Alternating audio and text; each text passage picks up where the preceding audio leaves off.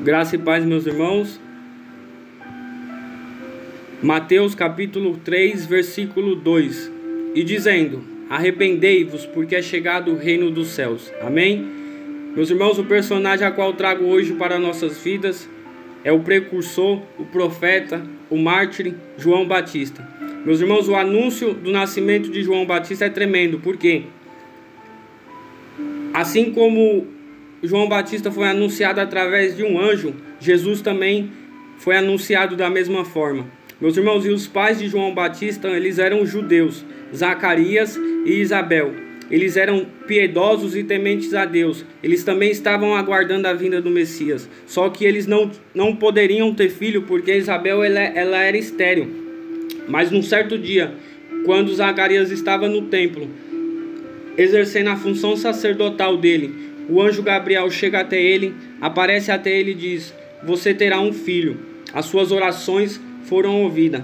Porém, Zacarias ele, ele fica desconfiado, ele não acredita. E, e o anjo sentencia ele a ficar mudo e ficar surdo até o nascimento da criança. E o anjo diz mais para ele: diz para ele que a criança seria tão cheia do Espírito Santo já desde o ventre da mãe dele e testificando isso, meus irmãos, diz a palavra de Deus que Maria, sabendo que Isabel iria gerar uma criança, Maria vai visitar Isabel. E chegando, Maria ela pronuncia o nome de Isabel. E ao pronunciar o nome de Isabel, diz a palavra de Deus que a, que a, a criança que estava no ventre de Isabel saltou de tanta presença de Deus.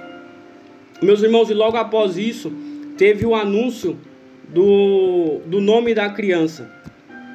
Existia uma quantidade de pessoas ali naquele local. O povo que estava ali dizia que a criança seria chamada de Zacarias. Porém, o anjo já teria dito a Zacarias que o nome da criança seria João. O que aconteceu? O povo estava lá gritando: Zacarias, Zacarias, mas só que não poderia ser esse nome. Diz a palavra de Deus que antes de, de, João, de Zacarias escrever na tábua que o nome seria João. Isabel pronunciou e disse: "O nome da criança será chamada João, será chamada João". Então Zacarias voltou a falar e voltou a ouvir. Meus irmãos, isso que aconteceu lá deixou o povo curioso. O povo queria saber quem seria essa criança. O povo queria, toda a Judéia queria saber o que essa criança estaria vindo. Por que essa criança estaria vindo? E logo após isso, meus irmãos, João ele nasce. Ele vai para o deserto na Judéia e ali ele cresce.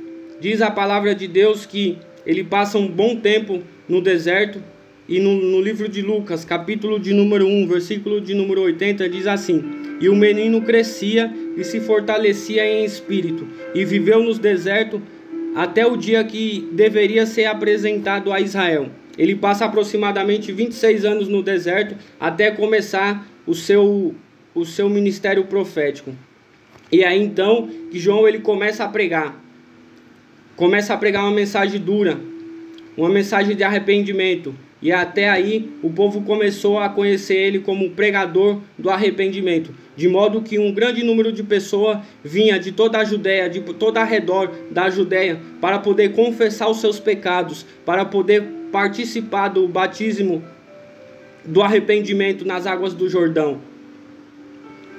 E foi nessa, com essa mensagem, meus irmãos, que João Batista pregava e anunciava o nome de Jesus Cristo que estava para chegar.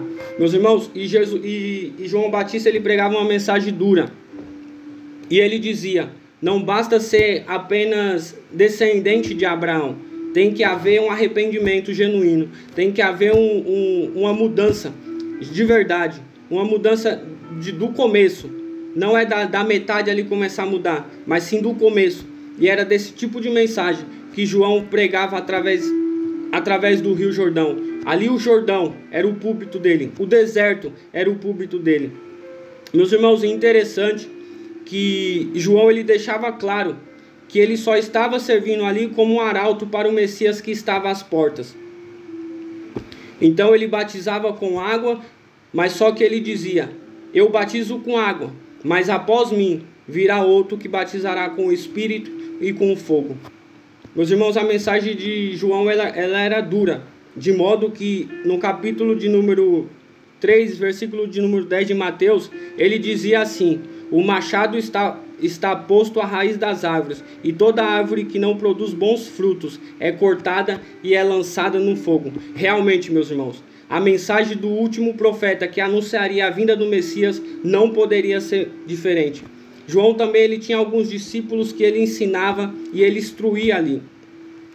Ele passava mensagem, ensinamento a esses discípulos, mensagem de piedade, de caridade e de justiça. E foi nesse contexto que ele estava ali pregando, que ele estava ali batizando, que Jesus, que Jesus Cristo apareceu para ser batizado por ele. E diz a palavra de Deus que antes de Jesus se aproximar, João Batista ele já viu Jesus e falou: Este verdadeiramente é em quem a mensagem que eu tenho anunciado. Esse verdadeiramente é em quem eu tenho falado. Meus irmãos, e diz a palavra de Deus que Jesus se aproxima e diz para ele batizar ele. João, porém, tenta negar. Fala que ele não era digno de ser batizado por Jesus. Por quê?